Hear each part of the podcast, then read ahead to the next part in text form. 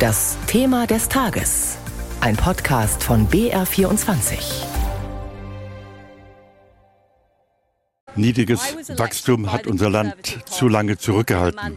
Ich bin von der konservativen Partei gewählt worden, um das zu ändern. Wir haben Energieprogramme entwickelt und in der nationalen Versicherung unsere Maßnahmen ergriffen. Wir haben Ehrgeiz gezeigt, unsere Absichten verkündet für eine mit geringen Steuern versehene, wachstumsorientierte Wirtschaft. Angesichts der Lage, die sie entstanden hat, kann ich dem Mandat nicht gerecht werden für das mich die Konservative Partei benannt hat. Ich habe deshalb mit Seiner Majestät dem König gesprochen und ihm mitgeteilt, dass ich zurücktrete als Führerin der konservativen Partei. Das war's also. Nur 44 Tage hat sich Liz Truss im Amt gehalten. Heute Nachmittag dann die Rücktrittserklärung, zu der sie offenbar regelrecht gedrängt worden war aus den eigenen Reihen, also der konservativen Partei. Erst Anfang September hatte Truss den Job vom bisherigen Premierminister Boris Johnson übernommen. Auch dem hatten die Konservativen nach mehreren Skandalen die Gefolgschaft versagt. Doch das Regierungschaos ging auch unter Liz Truss weiter. Von Anfang an kämpfte sie um ihr politisches Überleben, nachdem sie mit ihren Steuersenkungsplänen ein Fiasko an den Finanzmärkten ausgelöst hatte. Über die Krise in der Downing Street hat meine Kollegin Claudia Schaffer mit unserem London-Korrespondenten Christoph Brössel gesprochen. Laut Umfragen ist Liz Truss die unbeliebteste Regierungschefin überhaupt. Was hat sie denn in so kurzer Zeit alles falsch gemacht? Sie hat nahezu alles falsch gemacht, würde ich sagen. Natürlich handwerklich ganz großes Missgeschick. Am 23.09. das Steuerpaket, das sie mit großem Trara angekündigt hat. Zahlreiche Maßnahmen, aber da fehlte eben eine Information darüber, wie man das Ganze denn bezahlen will.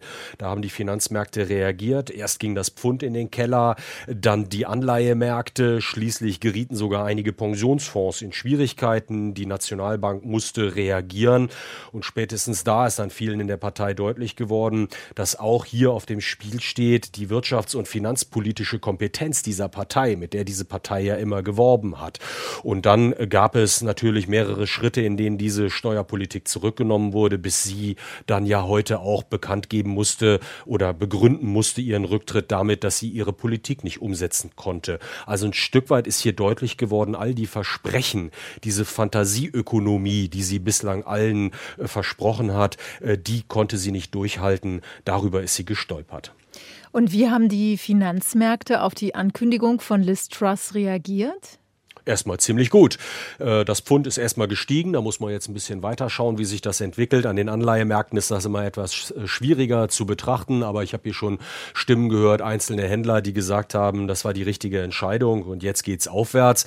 Das hat natürlich auch ein bisschen mit der Nachfolge zu tun. Da schielen jetzt einige zum Beispiel auf den Finanzminister Rishi Sunak, der ja zurückgetreten war äh, unter Boris Johnson, die Revolte auch angeführt hatte. Und der hatte ja schon Liz Truss immer vorgeworfen, deine Pläne, das wird nichts und dass äh, dieser und er steht für eine solide Finanzpolitik. Das heißt, das wäre sicherlich nochmal ein Signal für die Märkte, äh, dass es besser werden wird oder in ihrem Sinne auch verlaufen wird, wenn Rishi Sunak dann bestimmt werden würde als nächster Premierminister. Ja, und wie geht's weiter? Wird es zu Neuwahlen kommen? Wahrscheinlich nicht. Äh, die Tories versuchen jetzt ein schnelles Verfahren auf die Tagesordnung zu heben. Innerhalb einer Woche bis zum 28.10. soll jetzt die Nachfolge bestimmt werden. Rishi Sunak haben wir schon benannt. Da sind aber noch andere, die mit antreten dürften. Auch ein alter Bekannter, Boris Johnson, der ist gerade im Urlaub in der Karibik, lässt aber durchblicken, er könne sich das vorstellen. Penny Mordaunt, die auch schon gegen Liz Truss angetreten war, die hat auch schon erklärt, sie könne sich das vorstellen. Die müssen sich jetzt also in der Fraktion einigen legen auf eine Person. Wenn das relativ leicht geht, wo man schon mal ein großes Fragezeichen machen muss, dann könnte in der Tat am 28.10. schon ein Ergebnis verkündet werden. Ansonsten würde das noch länger dauern, weil dann auch wieder die Parteibasis befragt werden würde. Schwierige Sache, weil dann würde es wieder länger dauern.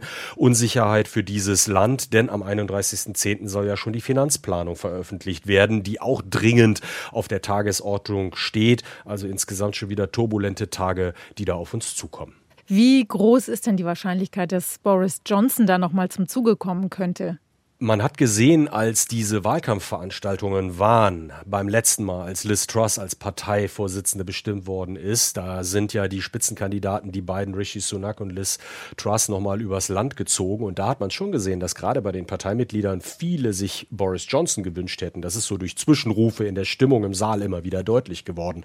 Aber viele in der Partei sagen, das ist einfach ein Minenfeld. Wir kriegen keine Einigkeit zustande innerhalb der Fraktion, wenn wir jetzt mit Boris Johnson wieder ins Rennen gehen wollen. Die Einigkeit brauchen wir aber, damit es schnell geht. Deswegen könnte es sein, dass das jetzt in der Tat die Stunde für eine neue Person ist, die noch nicht in diesem Amt war. Aber ich will hier nichts ausschließen. Wir haben in den vergangenen Tagen so viel chaotische Entscheidungen und Kehrtwenden gesehen, dass ich es auch nicht für ausgeschlossen halte, dass Boris Johnson am Schluss dann doch noch das Rennen macht. Und Liz Truss, was macht die jetzt? Tja, das weiß ich nicht. Sie bleibt erst einmal im Amt. Vielleicht weiß sie es auch selber noch nicht, wie es jetzt weitergehen soll. Sie war ja viele Jahre in der Politik und äh, wird jetzt erstmal im Amt bleiben, noch so lange, bis eben der Nachfolger bestimmt ist. Vielleicht nimmt sie dann auch ihr Mandat noch wahr. Sie ist ja gewählte Abgeordnete, ähm, so wie beispielsweise auch Theresa May, die ja auch zurückgetreten ist, oder auch Boris Johnson, die aber dann eben noch als Abgeordnete für ihren Wahlkreis im Unterhaus sitzen. Christoph Brössel in unserem Thema des Tages über den Rücktritt der britischen Premierministerin Truss. Solange bis ihre Nachfolge geregelt ist, will die 47-Jährige noch im Amt bleiben. Das Regierungschaos in London hat auch in Berlin für Erstaunen gesorgt. Die ersten Reaktionen aus der Bundeshauptstadt hat Kai Clement zusammengefasst. Unfassbar, so der Kurzkommentar von Jens Zimmermann, SPD-Vorsitzender der deutsch-britischen Parlamentariergruppe via Twitter. Er sehe nicht, wie man jetzt noch zwei Jahre auf Neuwahlen warten könne. Schließlich sei Liz Truss genau mit der Politik gescheitert, für die ihre konservative Partei sie gewählt habe. Auch andere Abgeordnete äußern sich über den Kurznachrichtendienst, etwa der FDP-Außenpolitiker Alexander Graf Lambsdorff. Er sei sich eine Sekunde lang nicht sicher gewesen, ob es sich um die Meldung einer Nachrichtensendung oder die einer Satireshow handele, so Lambsdorff. Seine Bewertung, der Brexit frisst seine Kinder. Gleich hinterher schickt er ein Foto vom Amtssitz Downing Street, versehen mit dem Schriftzug perfekt für Kurzaufenthalte. Thomas Barreis von der CDU, er war unter Kanzlerin Merkel Tourismusbeauftragter, nennt die wenigen Wochen im Amt ein kurzes Schauspiel. Wörtlich, unsere Freunde und europäischen Partner im United Kingdom befinden sich leider in einer tiefen politischen Krise.